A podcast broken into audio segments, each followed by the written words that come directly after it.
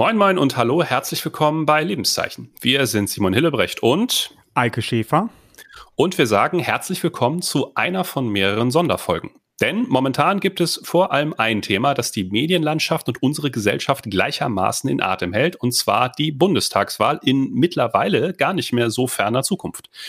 Auch in unserem Podcast war Politik so im Spannungsfeld von Kirche und Christentum immer wieder ein Thema, das wir streifen und striffen. Und deswegen dachten wir uns, Genau jetzt ist der richtige Zeitpunkt gekommen, Menschen aus den großen Parteien als Gäste in unseren Podcast einzuladen, um mit ihnen über Politik, Glaube und Kirche zu sprechen. Unser Ziel dabei ist natürlich nicht Wahlwerbung zu machen, sondern Kontaktfläche zu bieten, um einige der Parteien und ihre Ansichten zu Kirche und Gesellschaft besser kennenzulernen. Und in dieser Folge ist unser Gast Christian Meissner von der CDU. Herzlich willkommen, Herr Meissner. Ja, hallo, freue mich bei Ihnen sein zu dürfen. Sie sind Bundesgeschäftsführer des evangelischen Arbeitskreises in der CDU-CSU. Aber vielleicht erzählen Sie uns einmal, woher Sie stammen und wie Ihr Weg in die Politik begonnen hat.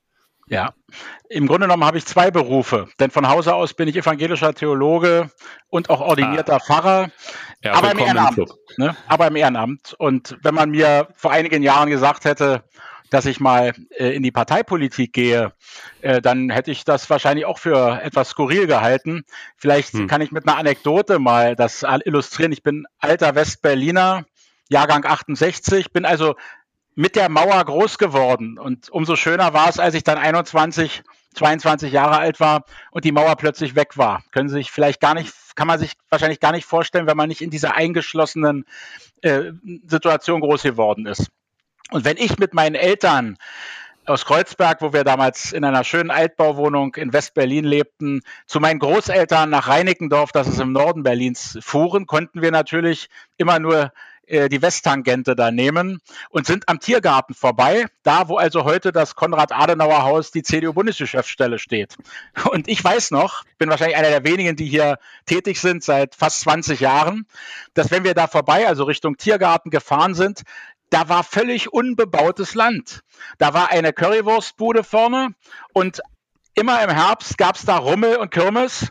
Und wenn mir jemand erzählt hätte, da wirst du mal äh, weite Teile deines Berufslebens äh, verbringen, hätte ich wahrscheinlich gelacht. Das ist der Weg, also wenn Sie so wollen, wie die Jungfrau äh, zum Kinde, aber eine reizvolle Tätigkeit äh, für einen Theologen, denn wir nennen uns evangelischer Arbeitskreis der CDU. CSU, so viel Zeit muss sein und versammeln. Seit 1952 gegründet wurden wir von Hermann Ehlers, der ja auch eine Berliner Historie hat, äh, viel zu früh verstorben. Er wäre wahrscheinlich der natürliche Nachfolger eines Konrad Adenauer gewesen, wenn er nicht so früh gestorben wäre. Ähm, gegründet worden und vertreten, äh, wenn Sie so wollen, äh, die evangelische Minderheit in den beiden Unionsparteien. Sie haben bei den bei der CSU 78 Prozent Katholiken, da bleibt nicht mehr viel Platz für Protestanten. Die mhm. einzigen Franken, die da noch wohnen, habe in Erlangen Theologie studiert, weiß wovon ich rede.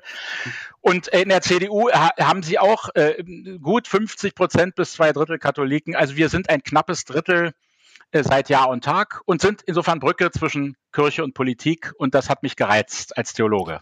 Wie kam es zu der Entscheidung, jetzt gehe ich vielleicht nicht aktiv mein Leben lang ins Pfarramt, sondern verschreibe mich der, der Parteienpolitik. Und weil Sie es gerade beschrieben haben, dass die 20 waren bei, beim, bei der Wende und dem Mauerfall, ähm, wo, wie wurden Sie christlich sozialisiert? Das sind ja ganz unterschiedliche Fragen. Also ähm, ich möchte die erste Frage beantworten, dass die Wege des Herrn sind unergründlich. Äh, das ist so, so ein Karlauer, aber es stimmt. Denn mein Weg als äh, geburtenstarker, noch Jahrgang 68, hm. in West-Berlin ja. nach der Wiedervereinigung. Der Weg ins Pfarramt war uns versperrt. Wir ja. waren, das kann man sich heute gar nicht mehr vorstellen. Ich habe in Erlangen und Heidelberg auch studiert, aber auch in Berlin an der damaligen kirchlichen Hochschule in West-Berlin äh, mit dem Studium begonnen. Wir waren damals im Abschlussjahrgang, glaube ich, über 120, 130 äh, Pfarrer und Pfarrerinnenanwärter. Und äh, von dem ganzen Jahrgang wurde durch die Wiedervereinigung der evangelischen Kirche in Berlin-Brandenburg, die meine Landeskirche ist, ganz von Kindesbeinen an, das ist meine religiöse Sozialisation, das ist ganz normal und äh, äh, äh ja, fast unreflektiert, es gehörte sich eben so, ähm, dass man da groß geworden ist in der Landeskirche und als dann äh, die beiden Teile, also Westberlin und Brandenburg und Ostberlin wiedervereinigt wurden, wurde auch unsere Kirche ja wieder vereinigt. Und das führte dann in, in den 90er Jahren zu einem Überlauf an äh, vielen tollen Theologinnen und Theologen, äh, die dann alle arbeitslos wurden. Und ich habe das auch erlebt. Ich habe erlebt, dass meine Landeskirche mich äh, zweimal in die Arbeitslosigkeit geschickt haben. Die erste konnte ich noch einigermaßen abfangen nach dem Studium, weil ich da auf einer Warteliste landete, so wie es vielen ging. Einige sind Taxi gefahren, das gibt's irre Geschichten.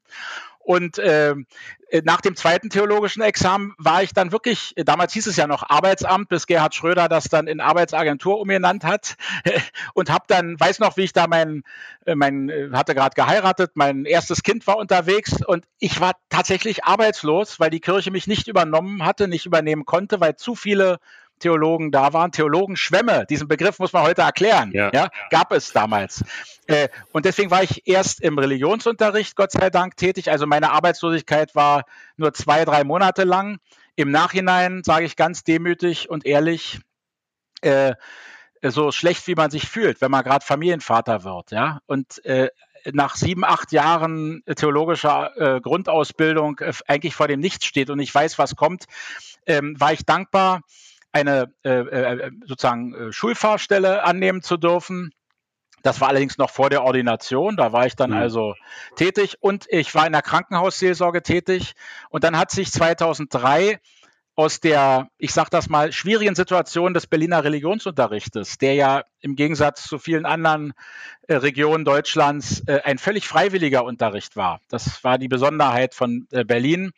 Ähm, äh, habe ich dann das Angebot bekommen von einem guten Freund, der später mal Militärbischof äh, werden sollte und es jetzt ist, mit dem ich zusammen das Vikariat verbracht habe, nämlich Bernhard Fellenberg, ähm, mhm. der sagte mir, du komm doch mal her. Und ich hatte einige Jahre davor über den Religionsunterricht, äh, genauer gesagt über die Misere des Religionsunterrichtes in Berlin, einmal vor dem Bundesvorstand des Evangelischen Arbeitskreises einen Vortrag gehalten, ohne zu wissen, dass ich da jemals tätig werden würde. Das war mein Weg. Und dann kam das Angebot, ich habe mich beworben, war erst skeptisch, aber kann auch da sagen, es ist ein toller Job, äh, der äh, immer wieder Abwechslung äh, bringt und der eine ganz wichtige Scharnierfunktion zwischen Kirche und Politik darstellt. Da bin ich auch reingewachsen, wie alles, was mir der liebe Gott eben angeboten hat. Ob mhm. Religionsunterricht, Krankenhausseelsorge oder jetzt bin ich nun an der Politik und finde es eigentlich ganz gut, dass äh, es mir nicht ganz einfach gemacht wurde und manche Umwege entpuppen sich dann als Königswege. So auch hier. Mhm. Wenn wir schon über das Scharnier zwischen Politik und Religion sprechen, welche Rolle misst Ihre Partei der Kirche in der Gesellschaft bei? Ich glaube, man kann das ganz bescheiden sagen, äh, eine Partei mit dem C im Namen hat, wie es Richard von Weizsäcker einmal äh, sehr weise beschrieben hat, keinen irgendwelchen äh, Vereinnahmungsanspruch, wie das oft so kolportiert wird. Äh, es ist kein Alleinstellungsmerkmal, sondern die Mütter und Väter, die die CDU und auch die CSU gegründet haben nach dem Zweiten Weltkrieg, aus der Erschütterung darüber, was Politik, eine mhm. ideologische Politik erreichen kann, haben im Grunde genommen einen ganz anderen Anspruch. Wir müssen zurück zu den christlichen Grundlagen. Und wir, es, das C ist im Grunde genommen eine Selbstverpflichtung. Das ist das eine. Hm. Und das, dieses tiefe Gefühl, dass man also als Kind seiner jeweiligen Konfessionskirche, wir reden ja im Grunde genommen äh, nach 45 hauptsächlich über römisch-katholische Kirche und äh, protestantische Kirche. Heute ist das ökumenisch ausdifferenzierter, auch mit den Freikirchen. Hm. Aber eine Partei, die das C als Stachel im Fleisch, wie Richard von Weizsäcker mal so schön sagt, den ich auch noch kennenlernen durfte, großer Politiker, großer Christenmensch, großer Protestant und natürlich äh, der beste Bundespräsident, den Deutschland jemals hatte. Ähm, also wenn man da hineinwächst, dann weiß man, äh, dass die Menschen, ob das die Bundestagsfraktion ist, ob das die Länderparlamente sind oder ob das äh, ganz auf kommunaler Ebene ist, natürlich auch Leute dabei sind, die jetzt keine Kirchenbindung haben. Das war ja auch nach äh, der Wiedervereinigung dann äh, durch die neuen Bundesländer. Aber äh, wir sind die Partei, die zu einem sehr überragenden äh, Anteil ähm, Menschen versammelt, die Teil ihrer Kirche sind und gleichzeitig in der Politik tätig. Und wenn ich eine Anekdote erzählen kann, wir machen immer äh, einen äh, Empfang, traditionellen Empfang auf der Herbstsynode der EKD. Und einmal hat mich geärgert, was Nikolaus Schneider äh, sagte. Der fing nämlich immer an zu sagen, Sie in der Politik und wir in der Kirche. Und irgendwann, als wir dann beim Wein und Bier waren, bin ich zu Bruder Schneider mal gegangen und habe gesagt, also ich habe es mir drei Jahre mal angehört und dann habe ich gesagt, Bruder Schneider, ich muss Ihnen mal was sagen. Alle die Leute, die hier beim evangelischen Arbeitskreis Ihnen Wein und Bier ausschenken, sind Teil ihrer evangelischen Kirche. Es sind ihre Brüder und Schwestern. Nur mit dem Unterschied, dass wir eine politische Verantwortung wahrnehmen. Also tun Sie mir einen Gefallen. Entweder Sie verwenden das liturgische Du für alle und nicht nur für Katrin Göring-Eckert, die wurde nämlich immer geduzt, sondern bitte für alle, denn äh, das, ist, das ist natürlich eine Schwierigkeit. Ich sehe das bei keiner anderen im Deutschen Bundestag vertretenen Partei gibt es so viele engagierte Christenmenschen, jedenfalls auch nominell, wenn man jetzt mal engagiert, mhm. vielleicht noch anders definiert. Da will ich gar nicht so sehr werten. Natürlich gibt es Christen und Christinnen in allen anderen Parteien, aber eine C-Partei hat hier natürlich äh, äh, den größten Anteil an Kirchenmitgliedern auch. Dann würde ich ja mal eine Anschlussfrage stellen. Und zwar, ähm, Herr Meissner, hat sich Ihr Blick auf institutionalisierte Kirche verändert, seit Sie den Wechsel quasi gemacht haben in die Politik von der Kirche? Ja, er hat sich sehr geändert. Ähm, aber er hat Anlagen, die ich immer schon hatte, ähm, eher bestätigt und verstärkt. Ähm, ich bin, das ist ja vielleicht nochmal wichtig zu sagen, ich bin seit einem Vierteljahrhundert ehrenamtlich mit Leib und Seele Pfarrer. Und ich bin jemand, der äh, in beiden Welten voll und ganz zu Hause ist. Und äh, ich möchte weder das eine noch das andere missen, aber ich bin natürlich von zu Hause, von, von Hause aus äh, zunächst mal, so hätte es übrigens Hermann Ehlers auch gesagt, Kind meiner hm. Kirche. Mhm. Wenn es zum Schwur kommt, dann ist mein Protestantismus und mein, äh, ich in meinem Falle mein auch lutherisches Bekenntnis, mit dem ich ordiniert bin, äh, der Maßstab. Ähm, also mit ganzem Herz und ganzer Seele.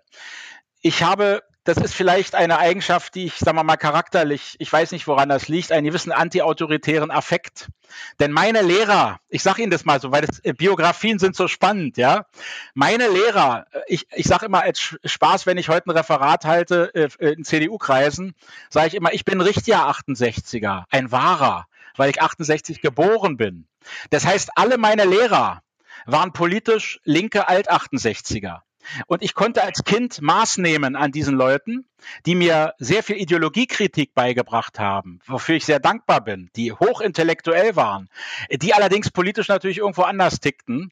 Und äh, ich habe jung, jung die Erfahrung gemacht und die war natürlich auch in meiner Kirche, in allen Führungsebenen bis heute, habe ich also die Erfahrung gemacht, dass äh, wenn man so viel Ideologiekritik übt im Namen der guten Sache und des Evangeliums, es doch ab und zu auch mal etwas weniger selbstgerecht auf sich selbst anwenden sollte. Diesen Verdacht, wenn Sie so wollen, antiautoritären Affekt gegen institutionalisierte äh, Konfessionen und auch ein Stück weit gegen konkretes Führungspersonal, das manchmal in sehr einseitiger Weise ihre eigenen, manchmal sehr subjektiven politischen Vorlieben äh, zum allgemeinen Evangelium erklären.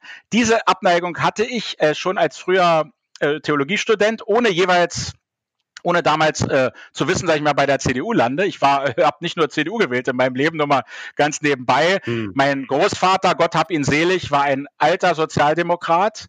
Aber der ist mit mir zur Berliner Mauer gegangen und hat gesagt, da, da drüben ist die Mauer, ein, ein, Merk, ein, ein, ein, ein Mahnmal der Schande.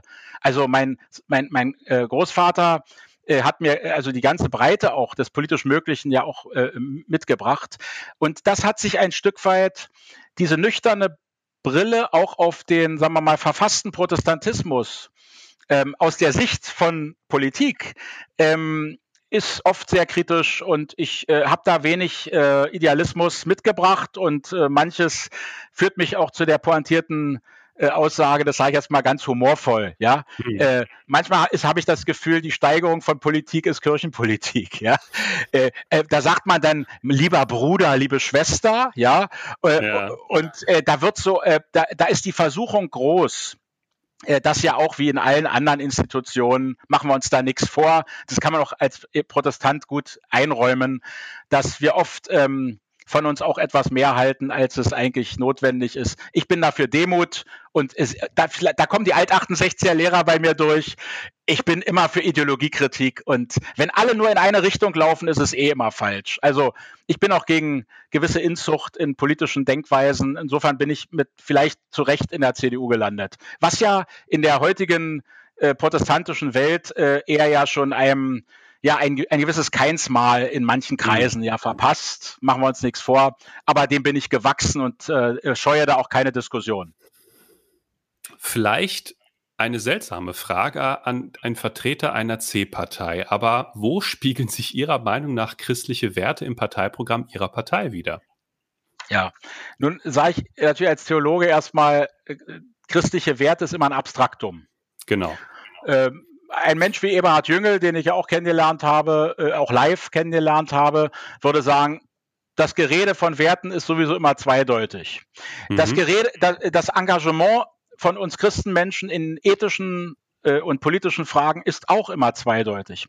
Und deswegen mhm. spiegelt es sich in einem äh, grundsätzlich anderen Politik-Grundverständnis wieder, als es beispielsweise bei ich sag mal, den traditionell linken Parteien, ich rede von SPD, Grünen und von den anderen brauchen wir nicht reden, die Linkspartei nimmt sich da hm.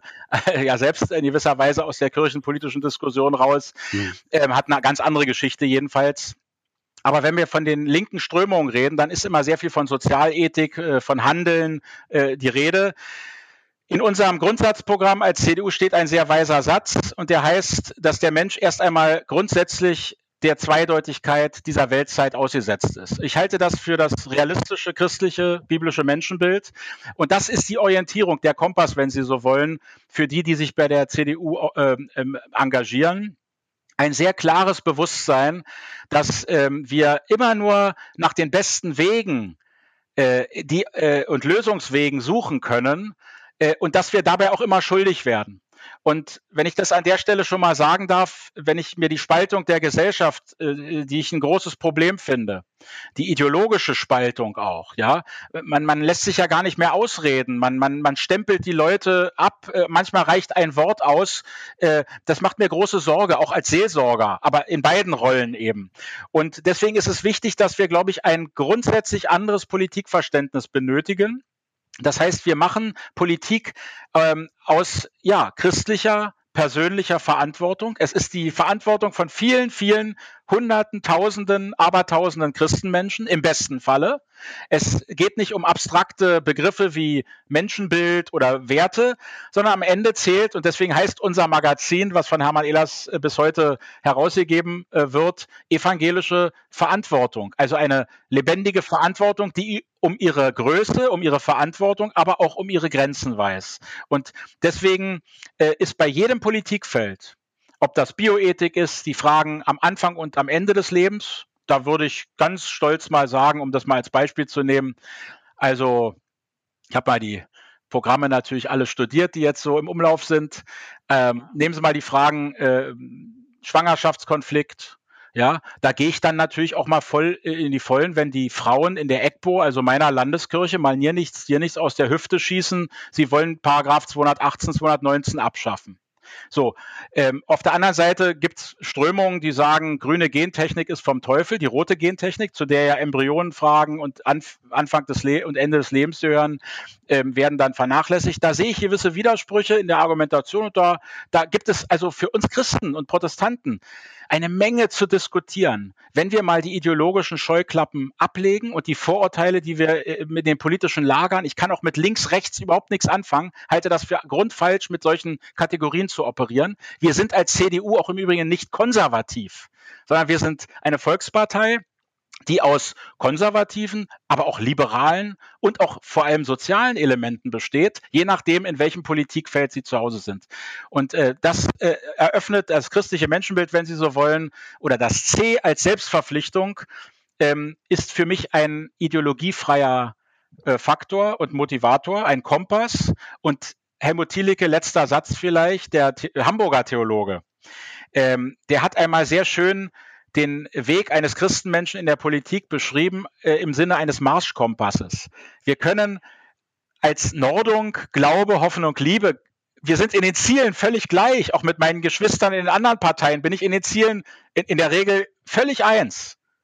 Aber der Weg dahin, der unterscheidet uns. Und äh, da bin ich für eine ja, äh, durchaus realistische, äh, auch von Menschenverstand äh, getragenen, aber auch natürlich von dieser, von diesem Idealismus getragen. Aber in dem, Be in dem Bewusstsein müssen wir Politik machen, äh, dass die Dinge auch umsetzbar sind. Und das unterscheidet uns, glaube ich, verantwortungsethisch von vielen, die vorwiegend moralistisch und gesinnungsethisch unterwegs sind. Äh, und gut gemeint ist noch lange nicht gut gemacht. Und da gibt eigentlich die Geschichte der CDU durchaus recht. Äh, also 50 Jahre lang die Geschicke der Bundesrepublik äh, ähm, durchaus positiv in vielen Fragen gestaltet zu haben. Denken Sie an die soziale Marktwirtschaft. Die hat einen direkten ähm, Impuls im christlichen Menschenbild. Was viele vergessen, im Freiburger Kreis wurde die soziale Marktwirtschaft, die Ludwig Erhard durchgesetzt hat, von der leider die äh, jetzige Kanzlerkandidatin der Grünen, das sagt, mag mir mal vergönnt sein, an der Stelle sagen, äh, äh, denkt, dass das von der SPD erfunden wurde. Die SPD hat erst 1959 von ihrem planwirtschaftlichen Denken Abschied genommen und auf dem Godesberger Programm sich überhaupt der sozialen Marktwirtschaft verschrieben. Ja, äh, insofern ist da äh, ein Name zu nennen wie zum Beispiel Dietrich Bonhoeffer, der im Freiburger Kreis einer der protestantischen Wurzeln des Sozial der sozialen Marktwirtschaft der späteren geworden ist. All das sind Einflussfaktoren, die ganz identisch mit dem C zu tun haben, um nur mal ein Beispiel zu nennen.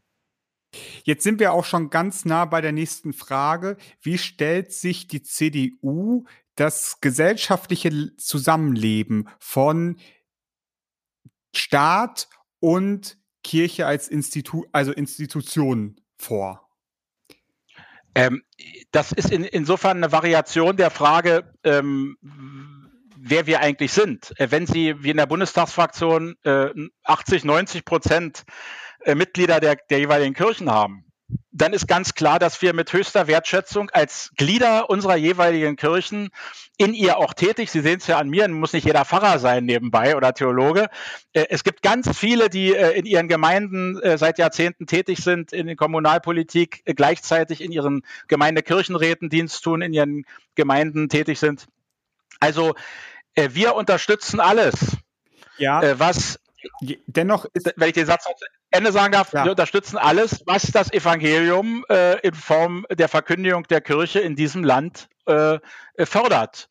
Und das ist eine ganz klare Aussage, wenn ich in manchen anderen Parteiprogrammen eher negative Dinge lese, die das Staatskirchenverhältnis betreffen, wo einem dann zuerst mal als ersten Punkt einfällt, Abschaffung der, äh, der, der Leistung an die Kirchen oder äh, Abschaffung des Religionsunterrichtes, haben wir in Berlin zum Beispiel, habe ich da selbst ja ein existenzielles Interesse in meiner Biografie gehabt und habe gesehen, was eine rot-rote, äh, was ein rot-roter Senat mit meinem eigenen Job gemacht hat und wie äh, Religionsunterricht, äh, ähm, äh, der ja konfessioneller Religionsunterricht äh, ist, da in eine Schieflage gekommen ist. Also wir sind diejenigen, die das Staatskirchenrecht hochhalten. Jetzt, genau, das war eigentlich meine Nachfrage, aber da war ich einfach zu früh quasi. Ähm, es war, weil es ist ja ein Aushandeln und wir erleben es ja gesellschaftlich, dass es immer wieder ein Aushandeln ist zwischen Staat als, und Kirche als Institution. Wie stehen sie zueinander? Wie weit greift der andere in die Geschicke des anderen ein und wie weit legitimieren wir uns gegenseitig? Dahingehend war meine Frage, aber das haben Sie ja jetzt gerade auch schon einmal so angeschnitten. Natürlich könnte man jetzt, wo ich es verstanden habe, den Hintergrund äh, nochmal präziser auch sagen, natürlich gibt es auch eine, eine Spiegelseite. Mhm. Ähm, äh, der, äh, der Staat tut gut daran, äh, Kirchen und Religionsgemeinschaften, so wie es eben in unserem sehr weisen Grundgesetz äh, statuiert ist, also ein positives Verständnis, keine, ne, ein, kein laizistisches, keine absolute Trennung, sondern ein positives Verständnis auch von wenn man auch sagen kann, Zivilgesellschaft, aber auch Religion äh, zu statuieren, gibt es natürlich die Kehrseite und sagt, der Staat tut gut daran, sich möglichst aus den Belangen der Religionsgemeinschaften, sofern sie auf dem Boden der Verfassung natürlich sind, ist ja klar, brauchen wir bei den Kirchen nicht drüber reden, aber äh, äh, rauszuhalten. Und umgekehrt äh, ist natürlich auch wichtig, dass, äh, da haben sie mich in beiden Rollen, dass bei manchen Themen, beim, ein, wenn es um Ethik und Politik geht, ich auch den Verdacht nicht loswerde, dass da gewisse Grenzen manchmal von kirchlicher Seite aus und das ist ja natürlich die Front, äh, Vorlage für die nächsten Fragen, äh, um da konkret zu werden vielleicht, aber dass die auch teilweise überschritten werden. Äh, denn man muss sich sehr klar, äh, gerade vor dem evangelischen Verständnis von christlicher Lebensführung sagen, und da bin ich ganz liberal eigentlich, ja, dass äh, jeder Christenmensch sich über diese Fragen freiheitlich äh, selber äh, ein, eine Meinung macht. Und äh, wenn ich in meine Gemeinden gucke und alle, die, die mir auch anvertraut äh, sind im äh, gemeindlichen Zusammenhängen, im kirchlichen Zusammenhängen, in kirchlichen Arbeitsfeldern, weiß ich, dass ich mit meinem politischen Engagement nur für mich sprechen kann. Ich habe meine Gründe, ich kann die darlegen.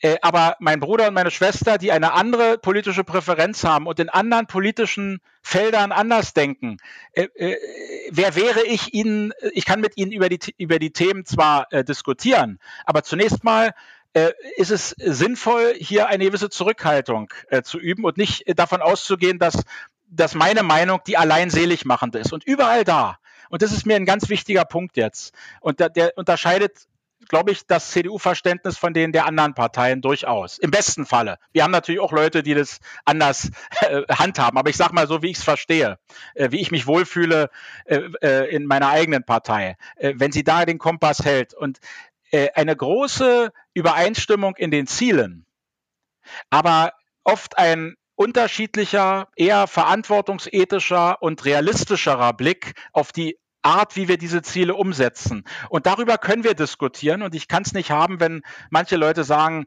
äh, also manche Leute das Ziel mit dem Weg verwechseln. Ja, und den anderen vorwerfen, sie hätten ein anderes Ziel. Das ist unredlich. Also deswegen bin ich, äh, bin ich da sehr darauf bedacht, diese Dinge zu äh, unterscheiden, aber sie gehören natürlich auch zusammen.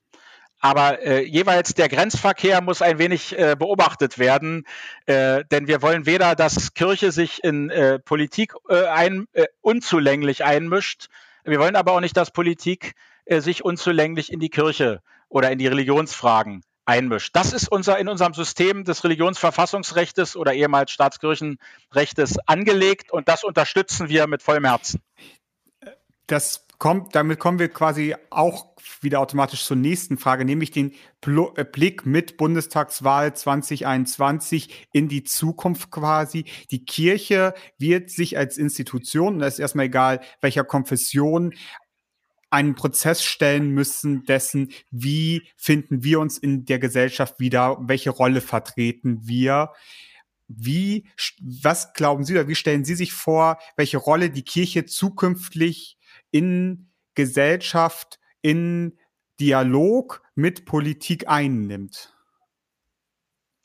Ähm, es wird jetzt nicht verwunderlich sein, dass ich nochmal diese kritische Note etwas betone.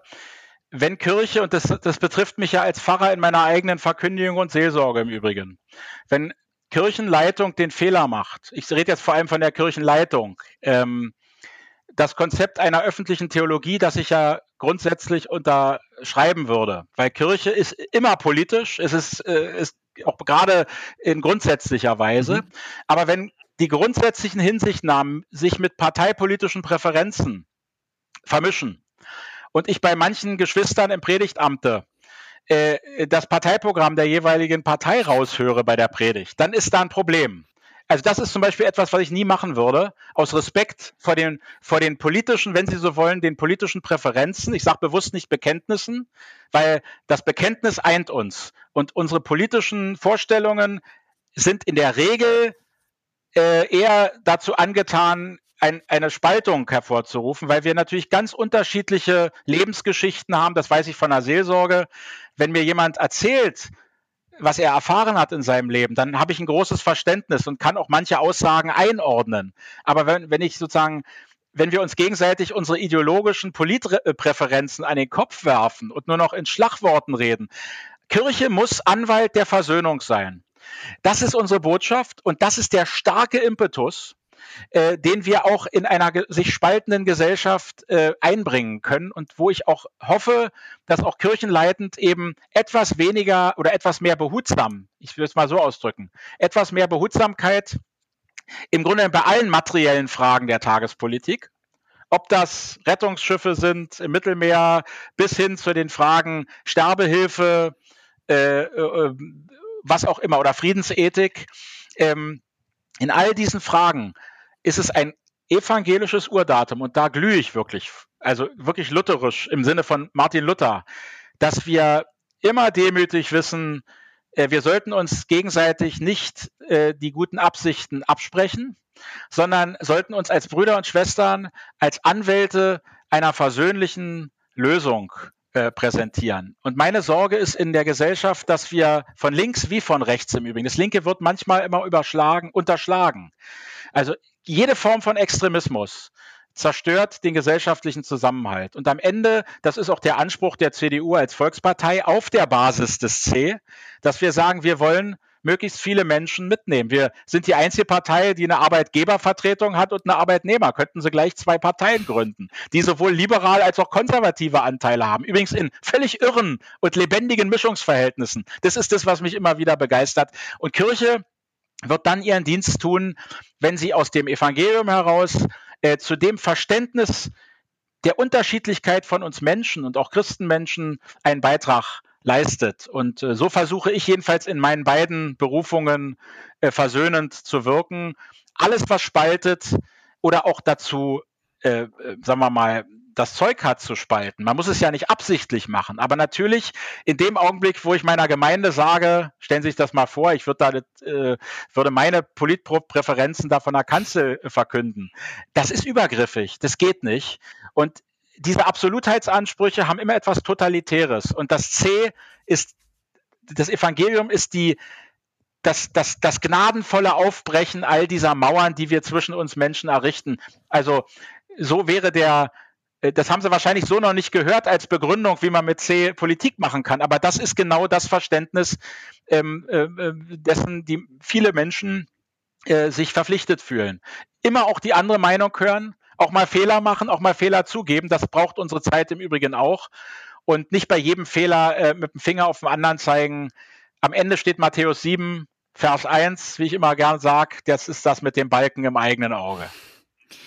Herr Meissner, ganz, ganz herzlichen Dank, dass Sie sich die Zeit genommen haben, einmal Ihren Blick auf Kirche, auf das Verbindende von, von Kirche und Staat und Politik einmal aufzuzeigen und zu beschreiben, wie das Verhältnis ist, dass Sie sich die Zeit dafür genommen haben. Wir grüßen Gerne. nach Berlin und wünschen. Ich grüße zurück. Vielen Dank und bis bald.